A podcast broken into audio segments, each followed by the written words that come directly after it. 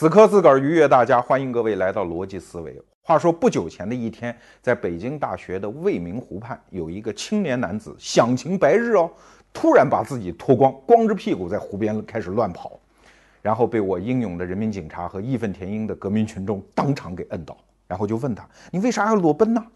那男的说：“我是个音乐家，你们现在全社会都在盗我的版，以至于我活不下去了，所以我要搞一个行为艺术跟你们抗议。”哎呀，你看音乐家们真可怜啊，靠版权衣服都穿不起了。但是我们今天本着治病救人的态度，我们要在他的伤口上再撒一把盐，然后再抹上一抹。我们要告诉他们，很直白的告诉你一个结论：个人创作的、供大众享用的、低成本的内容作品，在未来想靠版权维持生计，可能是一种痴心妄想。版权收益将会越来越少。我不知道你愿不愿意接受这个结论啊？有可能你会很义愤填膺。那作家们、音乐家们岂不都不创作了？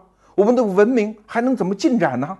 哎，这就是所有维护版权的人天天跟我们大众宣讲的一个道理：创新是需要靠钱的呀。他们没有生计，不能在书斋当中，在自己的音乐实验室当中安心的啊去搞创作，我们的文明不就开始灰败了吗？我们的创作不就停止了吗？但是我今天想告诉你一个道理：所有这套说法出现在人类历史上，满打满算不过三百年时间，而我们的文明呢？我们人类文明至今至少在文明状态里的存续。已经好几千年了，有文字的历史就好几千年啊。那请问，那么多古代的文化作品、文学作品是怎么出来的呢？难道是靠版权保护吗？不是啊。你看，中国古代的文人就是这样。你比如司马迁，对吧？嗯，因为做了个小手术，然后自己就很愤恨，然后就开始写《史记》，要藏之名山，传之后世啊。你看，他根本就没打算他。这一生的劳作，在他活着的时间里，能够获得任何可见的收益。中国古代文人干这种事情的人好多的，好不好？最让人感觉到惊天地泣鬼神的一个事迹，是我看到明末清初的一个人啊，叫姓谭，叫谭谦，浙江人。他呢，就是发奋要写一部明史，因为他觉得明朝亡了嘛，他是遗民嘛，他要写一部这个朝代的断代史，叫《国阙》。啊，反正就是一直从年轻时候就开始准备，一直准备到什么时候？五十三岁那年写完了。可是呢，因为这人没当官，家里也不富裕，突然有一天，不知道有一个真是良心坏掉的贼，跑到他家里，把所有的书稿全部给偷走了。啊，老头这通哭啊，这通伤心呐。然后，哎，抬起手看看，说五手尚在，哈哈。然后从五十三岁开始。又花了四年时间，把这部《国阙》又重写了一遍，一百卷哦，四百万字哦。你说他这种创作哪有什么版权的保护啊？没有的呀，就是这个爱好啊，就想把这个事儿干成。你看中国古典文学名著的宝库里面有一部《聊斋志异》，对吧？《聊斋志异》的作者蒲松龄，他是谁啊？不是达官贵人啊。就是一个说白了，就是在什么员外家教教人家孩子读书的一个小塾师，就这么一个人啊。他写《聊斋志异》是什么呢？经常在村口啊摆个小茶摊儿，上面搁点茶，所有过往的客商、外地的来人啊，坐下坐下，喝杯茶啊，聊一聊你知道的所有的狐仙鬼怪这些故事。说得好，茶钱免掉。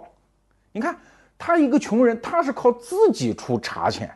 然后让别人跟他讲故事，那他图啥呢？对，如果你没看过《聊斋志异》，你就不懂他图啥。我看过，而且是我在真是少年时代看过。我还记得那是南方的冬天，特别冷啊。我在我老家，我穿着一军大衣在躺在床上。你想一个少年的罗胖子啊，一个那个血气方刚的男青年。读着《聊斋》，哎呀，经常读得浑身燥热啊，把军大衣掀掉，起来在房间里走柳。为什么？因为那种故事，就是最好的古代意淫故事嘛。啊，一个书生独宿荒斋，突然之间进门进来一美女，这个美女还什么都会，又美若天仙啊，然后当场就能成其好事，然后又能给你变成什么良宅美田，所有这些东西，哎，这不就是一个屌丝的梦想吗？他太符合一个一生不得志的文人他的晚年的意淫生活。啊，当然我们没有说《聊斋》嗯贬斥这部巨著的意思，但是确实从他的创作动机来看，这就是他生命中最丰满、最华彩的那一部分呢。为什么不可以他贴一点茶钱，完成这种创作的快感呢？你去看中国古代的所有的出书啊，都是自己花钱的，好不好？啊，清代人有这么一套口诀，说人呐一旦当官就要干四件事儿，叫戴他一个帽。啊，乌纱帽嘛？啊，乘他一座轿，啊，得坐轿了。官老爷不能再自己走路了。讨他一个小，娶个小老婆。刻他一部稿，把自己以前写的乱七八糟的作文啊刻出来，散人。要知道刻一部稿要花多少钱？不少钱啊！啊，我们这个我的这一期的知识助理啊，人大清史所的李源同学告诉我，他说。刻一部稿大概在清代要花掉三百两银子左右，不要以为三百两银三百两银子不得了的数目哎，一个普通的士绅一年大概的收入在清代是一百二十两银子，一两银子当时是一个什么概念？足够一个普通人家就是穷人过一个月，所以你想想看，三百两银子是一笔很大的数，你要自己可以不搞。然后拿去送人，所以这是非常有财力的人才能办得到的一件事情，所以古代不仅不存在版权，反而因为你创作获得的快感，你要获得听众啊那种获得的这种荣耀感，对不起，你自己为这种荣耀感买单，啊，古罗马时候西方也是这样啊，对吧？一个贵族老爷觉得自己很了不起，那怎么办呀？啊，请吟游诗人来，你能不能？在你到处讲的时候，把我的名字讲进去啊啊！我这儿给你钱，你看，把自己的创作的内容 告诉别人要花钱的。古罗马的诗人写好一首诗，说召集几十个人来听自己念这首诗，你好歹瓜子花生你得摆一堆吧？这都是要花钱的，不存在大家为了享受你的内容给你钱的道理。你可能会问喽。那中国古代文人就这点出息，就图一个写书，然后获得点创作快感、意淫，然后不吐不快，他就没有一点现实的利益算计吗？哎，也有的啦，只不过不是版权，它是一种曲线救国，一种终南捷径，从文化创作抵达世俗银两的那个道路。什么道路呢？举个例子，比方说北宋的著名史学家司马光，一生在洛阳住了十五年。啊，目不窥园十五年啊，就专门用心去修那部《资治通鉴》。《资治通鉴》是一零八四年元丰七年修成的。哎，第二年怎么就那么巧，正好宋神宗皇帝驾崩，啊，那个新继位的是浙宗他儿子，然后垂帘听政的是高太后。这高太后就烦死这王安石了，烦死这王安石变法了，马上把王安石贬斥。哎，那请问下面谁当宰相呢？哎，这个问题还用问吗？司马君实相公刚刚修好了《资治通鉴》，坐上了天下文人的第一把交椅，当然是他当宰相了。他不当宰相，老百姓都不答应啊！哎，虽然司马光他老人家只做了八个月宰相就死了，但你不能不说，这个相位的获得跟他此前的文化创作是有直接的因果关系的。当然，我们不能说老头就奔着这个来的。但是你想想看，这笔收益和所谓的版权收益，这个哪个来的大呢？那叫宰相啊。对，中国文人和西方文人其实都这样。西方你看中世纪，比如马基雅维利，对吧？佛罗伦萨的，他也是写书啊，写书在封面上得写，我得献给谁谁谁。那个时候的文人都这样，封面上都得写啊，谨以此书献给英明伟大神武的、英俊帅气的某某公爵伯爵，都得写这么一句。然后公爵伯爵再给他赏点银子，赏点官位做。马基雅维利《君主论》也是这样，这是献给当时的小洛伦佐，呃，美第奇的啊，当时佛罗伦萨的执政官的。中古今中外都是这样，当然。在古代，文化创作还有一个比现实利益更重要的争夺，那就是权力。啊，比方说，我们都读过《三国演义》里面的舌战群儒，大帅哥诸葛亮啊，一个人骂倒了江东所有的儒生。但是你回到真实的历史情境，他骂的那都是什么人呐？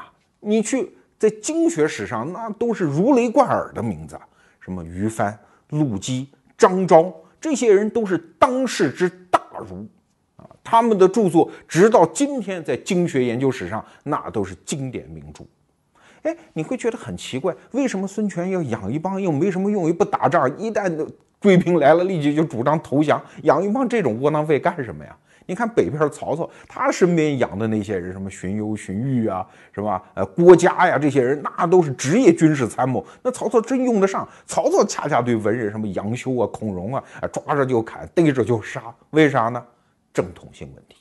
曹操手里掐着一汉献帝，挟天子以令诸侯，所以他不怕，他的正统性是天然的。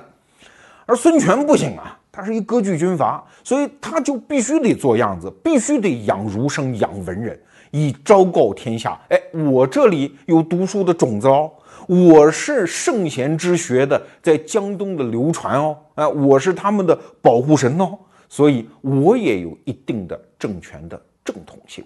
所以你看。文化创作跟经济利益的关系，在古代它是如此的复杂，它远远超越了版权的层面。那你可能会问，那版权这个怪物是怎么出来的呢？那版权这个怪物是谁打开了魔瓶，把它当魔鬼一样放出来的呢？印刷术。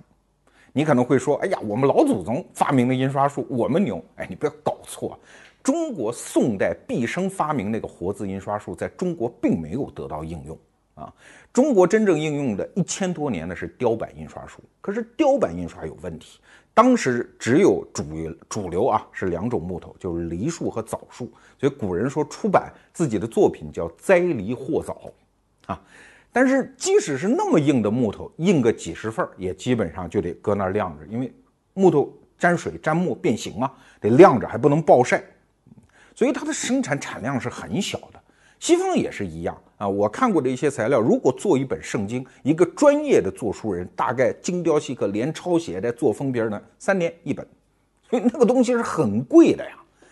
呃，我们那个知识助理李元给我们一个材料，说在清代你要买一个十本一套的《本草纲目》，当时算畅销书啊，多少钱？五两银子，够穷人家过五个月啊，这么贵。西方也是一样，据说古腾堡发明了印刷机之后，他的一个徒弟吧，呃，一个小伙计就带着几十本圣经跑到法国巴黎去卖，一进巴黎就让警察给抓了。警察说：“瞧你穿那破样，你还好意思有几十本圣经？那书是多贵的东西，你能有？西方中世纪的时候，那有个上百本书，那就叫图书馆啊，不得了，书是非常珍贵而值钱的。可是，到了十五世纪中叶。一个叫古腾堡的德国人，他发明了活字印刷的印刷机，整个世界从此发生了改变。为啥？因为 那个印刷机的胃口太大了，印书的速度太快了。这个单点的技术突破，导致整个文化的生态发生了一次巨变。你想，那印刷厂开在哪儿啊？那印刷机印的又快，它天天停工待料，天天等米下锅。这个环节一旦突破，什么就变成稀缺了？制作书籍的这个环节突破了，内容就变得稀缺了。所以印刷厂的老板只好就跑去找文人，哎，不是听说你会写字吗？要不你写点，我这开印，我这等米下锅呢，要不给你点钱，给你开张支票，数点银子。哎，这就是版权的来源。如果正式要说到法律上的版权的来源，得是一七一零年，英国通过了一个叫《安妮法》，哎，这个三百年前啊，正式把版权保护作为一个法律定了下来。所以后来的英国文人就比较幸福，他们这个版权比较发达，什么笛福啊、狄更斯啊这些英国的文人，哎，靠版权就能发财。哎，包括人类版权的巅峰啊，也是一英国人，大家知道那个著名的在咖啡馆写作的单亲妈妈 J.K. 罗琳啊。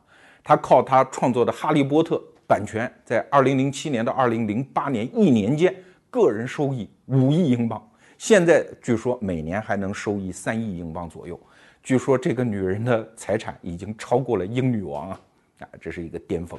所以很多文人就很兴奋呐，说终于可以靠脑子里这点东西，靠我的笔耕不辍，然后获得生计了。哎，这是三百年来发生的这样的一件事情。可是这个看上去很美好的东西，还有两面，文人是不会告诉你的啊！我告诉你，逻辑思维来告诉你。第一，文人这个钱啊，他还真不是站着挣的，他是跪着挣的。为啥呢？因为当内容爆炸性的生长开来之后，出现了一个角色，这个角色叫编辑，就是你这个东西能不能出书啊？能不能上电视、上报纸啊？编辑说了算。编辑还有一个同谋者叫专家，啊，他们都是一帮文人，但是他们是文人中的另类，他们是制定标准的文人，他们的本能或者说天职就是干一件事儿，把表达的门槛变得越来越高，啊，诸位不信啊，你可以到新华书店去看一看，有那些所谓的学术著作，经常是国家基金啊什么赞助的那些学术著作，你翻开看，那说的是人话吗？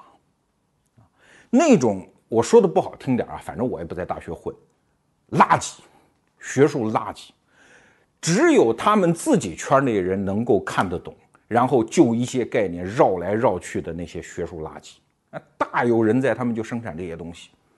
但是你说在今天我们这个社会，我们当然觉得你这个价值何在呢？你又不能传播，老百姓又看不懂，对吧？哪像逻辑思维那胖子，他能把那个知识哎讲给老百姓能听得懂。但是他们在传统社会，他们是有价值的，因为他们建立了一个所谓的知识的谱系、知识的定义和知识组织的金字塔。哎，他们高坐在顶端啊！你这个注释写的不好，你那个不符合文化规范、学术规范，你那个拿回去重写，他都懒得跟你辩论啊！他做做牙花子，你几年的劳动就可以白费。他们是一帮知识的垄断者，那这帮垄断者他有一个本能。就是所有可以降低表达成本的那些为普罗大众所欢迎的、喜闻乐见的文化创新，他们都要去鄙视一把，都要上去去踩两脚，都要去吐吐槽，啊，比方说，呃，我们都知道法国启蒙时代著名的大文人、大百科全书的编撰者狄德罗，他这辈子最恨的就是什么？就是街上那些报纸。啊，我们今天说报社编辑算高级知识分子，但是对真正的知识分子来说，你那个报纸卖几个苏啊，就是当时法国最小的那个货币单位，卖几个苏一张啊，只有最愚蠢的人才会看，他一辈子都在骂这事儿啊。然后你看现在的是大文豪、大文人，他们都是他们有一个鄙视链条，比如说阿多诺、阿多诺啊，哲学家，他就看不起广播，因为那个时候广播降低了表达门槛。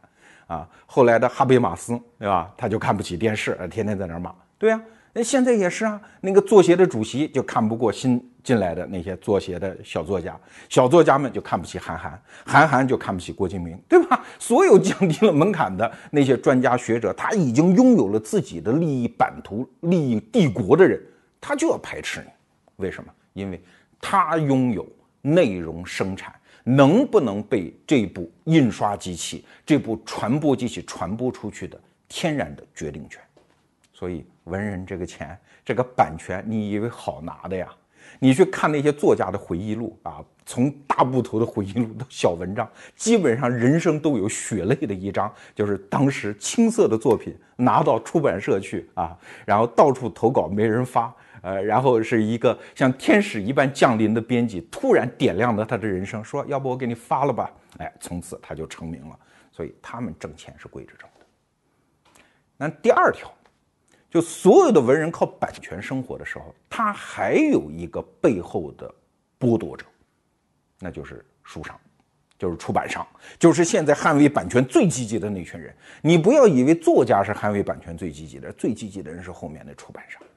出版商和文人的博弈是天然的啊！给你举个例子，比方说当年英国和美国，这也是一对冤家啊，有点像我们今天中国和美国。美国人现在动不动骂我们是中国人不不尊重知识版权，哎，你美国人当年起家的时候也不尊重人英国人知识版权，好不好？因为大家用的都是英语嘛。那美国人的盗版技术在当时也跟今天中国的河南人似的啊，非常厉害啊啊！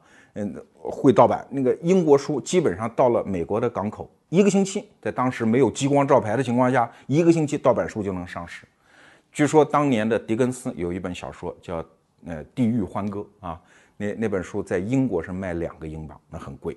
狄更斯能分到一笔钱。到美国你猜卖多少钱？四个美分，一毛钱都不会给他。所以后来英国的很多书商就跑到美国打官司，就上诉啊、上访啊，说这个得给钱啊，打了十年官司未果。哎，因为美国那出版商、盗版商他有他的道理啊，是吧？嗯，不能降呃抬高美国的书籍的卖价啊，让我们的劳动人民的文化水平改善变得很慢。啊，不能冲击美国的产业，但要保护民族文化等等，反正就这些破理由呗，说一大堆。哎，所以英国人没办法。可是等美国的文人成长起来的时候，他们遇到同样的问题啊，什么马克吐温呐，什么斯托夫人呐，啊什么欧文呐，这些人，哎，他们的书在英国的版权也得不到保护，所以书商之间互相啊，尤其是隔壁那个书商来侵夺你的版权，这是一个。从西方版权一开始就解决不了的问题，直到今天也不会解决，未来也解决不了的一个问题。那谁把这个问题解决的比较好呢？哎，这还得 说我们中国人，我们中国人聪明啊！我们中国人有个大文豪叫鲁迅，他不仅文章写得好，这个商业上这个算盘打得也好，绍兴人嘛啊，师爷出身，这个这个还是很聪明的。一九二九年，那个鲁迅的出版商啊，其实算他老师辈儿，那个人叫李晓峰啊。李晓峰呢，就一直反正一年反正一百多大洋，就这么糊弄着他。鲁迅所有的作品都在那儿出，但是鲁迅越来越有名啊，那个什么《呐喊》呀，那些小说一年都得出一新版，对吧？鲁迅就觉得怎么老给这点钱啊？因为他是长辈嘛，又不好怎么弄，所以鲁迅有一次就给他暗示，写了一封信给他，说我原来给你编那杂志，我现在不想编了啊，就是我撂挑子，一撂挑子嘛，那边那边说，哎呀，我们在钱上是不是谈了谈？结果人李晓峰当天就给他送了五十块钱过去，啊，鲁迅一看就怒了，因为原来说好了编杂志是一个月一百块钱，那那个时候一百大洋不得了啊！胡适据说当年的一个月的薪水在北大当教授也就二百大洋，毛泽东在当图书管理员八块大洋，所以一百块钱很多的。但是李晓峰那天就给他送了五十，鲁迅说这得了，这就不想要我呗，那得了吧，面子撕破打官司。所以，一九二九年就打了中国版权史上一场著名的官司。这个官司的结果是什么呢？鲁迅先生发明了一个特别有趣儿的一个东西，叫印书票，叫印书证。就是你你尽管印，反正我也不知道你印多少啊。现在又没有大数据，那个时候 对吧？那怎么办呢？我专门我自己印一个印书证。你要印我的书，每一本书上要贴我的一张印书证。那我怎么跟你算版权税收呢？呃，就版版权费用呢？就是你印了多少，从我这儿拿了多少张印书证，我们一本一本算。那你说，呃出版商还可以偷着印？可以偷着印啊！你印的时候，读者就会知道了。哟，这本书上没有鲁迅先生自己发的印书证，盗版啊！所以就发动全社会力量来监督啊！这一招好多文人学。后来你看，我们那个郑渊洁也学过这一招。你看这一招是解决的比较好。但是不管怎么说，呃，有版权之后的文人其实一直是这样一个蜂箱里的老鼠，两头受气啊！一边是专家学者编辑，一边是出版商来偷他们的钱，一方面是压制他们。所以很多文人在传统时代其实内心也很纠结。比方说马克吐温，马克吐温这个人呢，他一生关于版权的立场就变了好几次。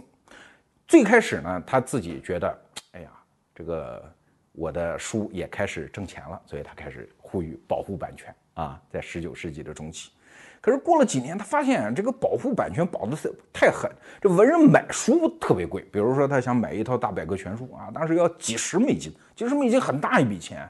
他发现盗版的便宜，盗版只需要七个美金啊，大概是九十美金降到七个美金，所以他就呼吁啊，开放版权啊。但是到最后，那大概十年之后，他发现。哎，还是得保护版权，因为毕竟他已经是成名作家了，他有大量的利益，而且他发现不保护版权，不是他希望的那些好，他所谓的好书卖的最好，恰恰是那些什么粗制滥造的书啊，反而降低了读者的素质。所以马克吐温立场又变回来。所以你看，传统的文人，即使是在严格保护版权，版权是天理是天条的情况下，他们也纠结着呢。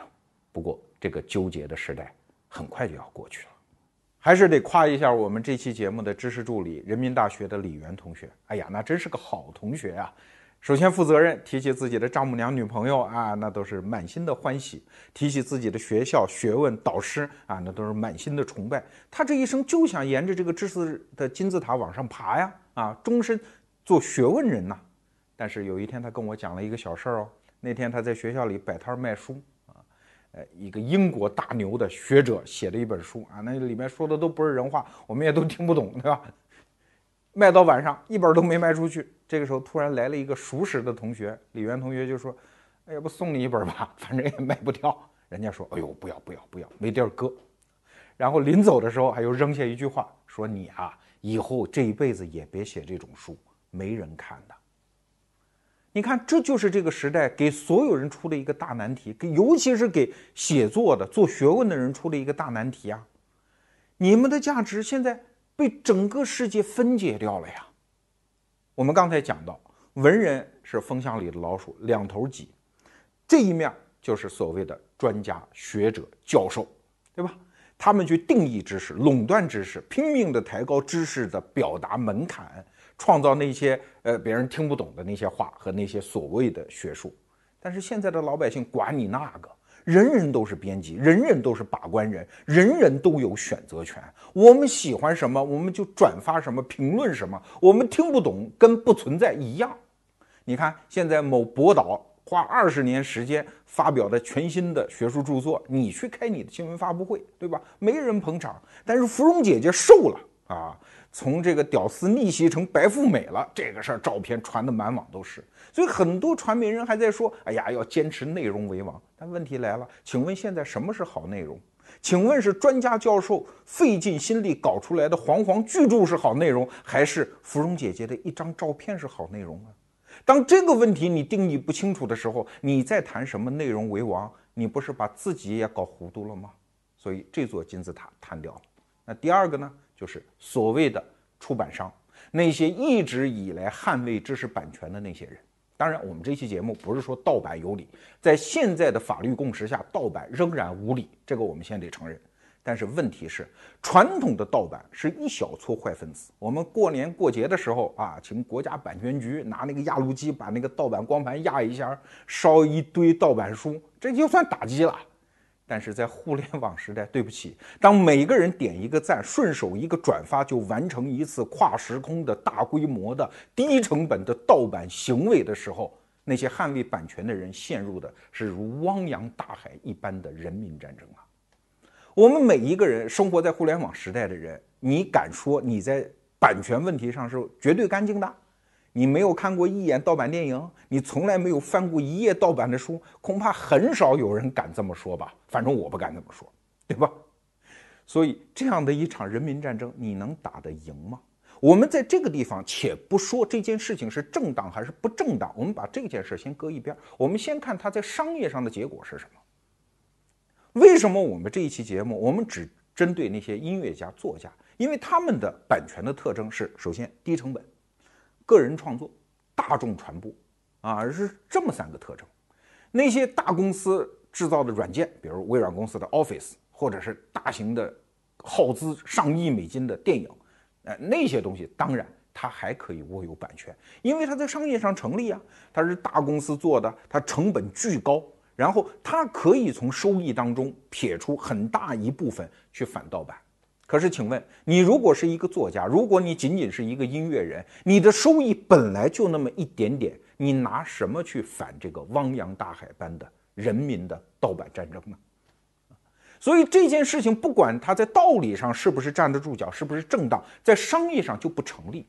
那些盗版的力量，利用网络的放大，然后会把你用正版获得的收益立即给你淹没掉。所以你会问？那下面会怎么办呢？难道生产文化的人，难道我们这些作家、我们这些学者、我们这些音乐人就活该饿死吗？难道人类的这些文化版图就应该是沦为一片荒漠吗？你放心，绝不可能。上帝没给你关上一扇窗的时候，就一定会给你再开一扇一扇门啊！这是西方的谚语。那新的门在哪里？我们再来看一下互联网时代。互联网有一个本质特征。啊，这个特征我们可以把它描述为叫梅特卡夫定律。它的标准表述是这样：就是一个网络的总价值是由网络内节点的平方来决定的。这是理科生的语言啊，我翻译一下，翻译成文科生听得懂的，就是一个网络内有多少节点，那它的总价值是呈几何级数增加的，啊，好像也不太文科哈。哎，那举个例子就能说得明白。比如世界上只有一台传真机的时候，这传真机是不值钱的，你传给谁呢？虽然你内部结构很精巧，又有什么用呢？只有当第二台传真机的时候出现的时候，哎，可以互传了，价值出现。可是当有一百台传真机的时候，你想想这有多少种互相之间传的方式？所以节点数每增加一个，网络的网络的总价值可不是增加一哦，是增加总节点数的平方，啊，是几何级数的增加。但是作家们会想。这关我鸟事，是网络的总节点价值增加，又不是我兜里的钞票增加。但是，这扇门就是这样推开的。原来是我们控制版权，我们尽可能控制它的传播，每传播一个你要给我钱。现在是什么？大家尽可能去盗版，我们让传播的网络变得越来越多，我的总网络内的节点越来越大多，我的总网络的价值就会变得越来越大。啊你去看，比如说中国的杂文家李承鹏，小说家韩寒，你能说他们是中国写杂文写的最好的啊？写小说写的最好的不见得，但是他们最有名。什么叫最有名？就是他的人际人脉网络当中节点数最多，他总价值就最大啊。所以很多人即使是在网上看过了韩寒写的那些博客，但是当韩寒出新书的时候，他仍然要去买一本。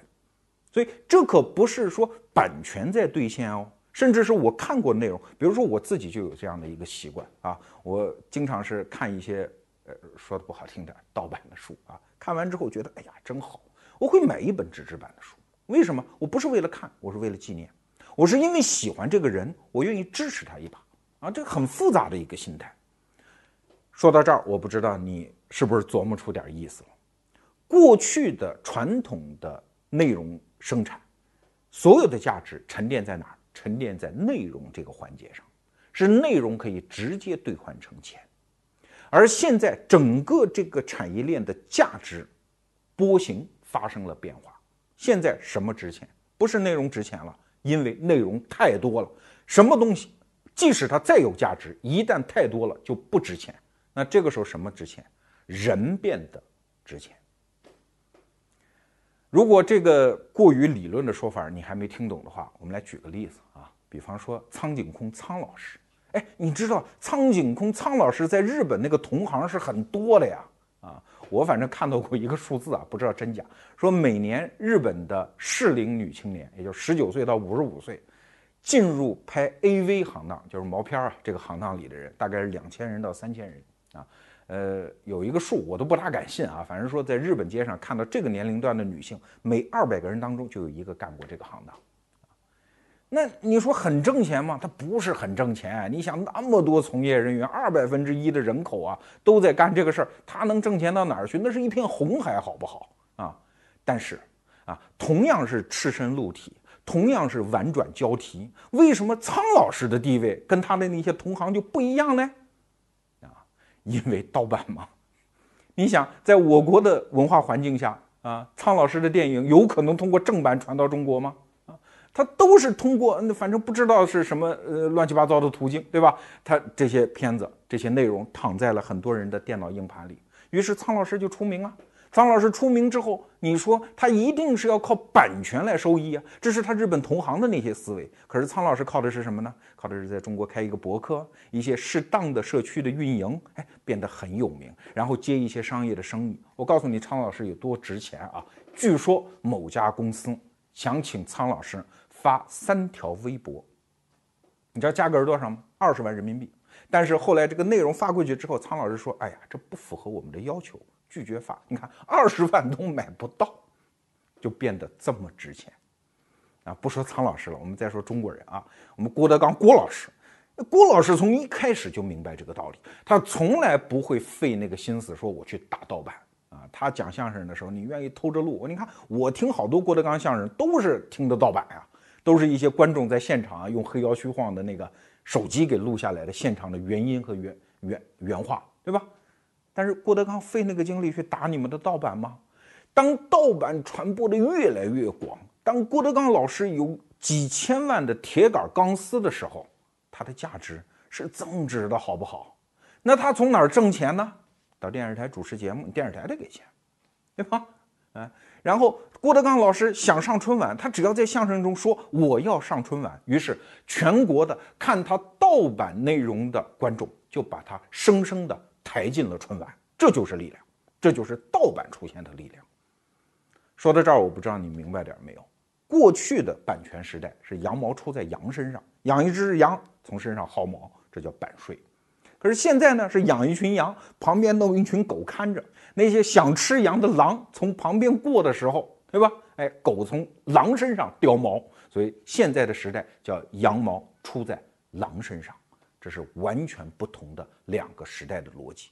他们之间根本的区别就在于原来的价值在内容，而现在的价值在人。我们再回头看我们节目一开始讲的那个裸奔的年轻的音乐人。啊你为什么要裸奔呢？是你音乐现在被大家盗版，可是音乐人真的穷了吗？哎，你看我们在优酷的同事，对吧？讲小说的高晓松老师，人家没穷啊。高晓松老师的作品被盗版的数量比你大吧？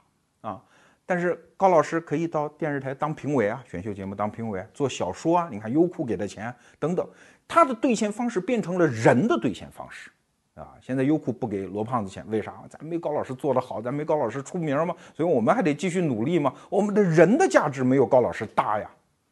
所以，针对这个裸奔的音乐人，那你不要绝望啊，不要觉得自己穷愁潦倒，摆在你面前还有两条路：第一条路继续不穿衣服学苍老师；第二条，穿上衣服，好好做人，好好写音乐，把自己变得越来越有名，去学学高老师，你会挣到钱。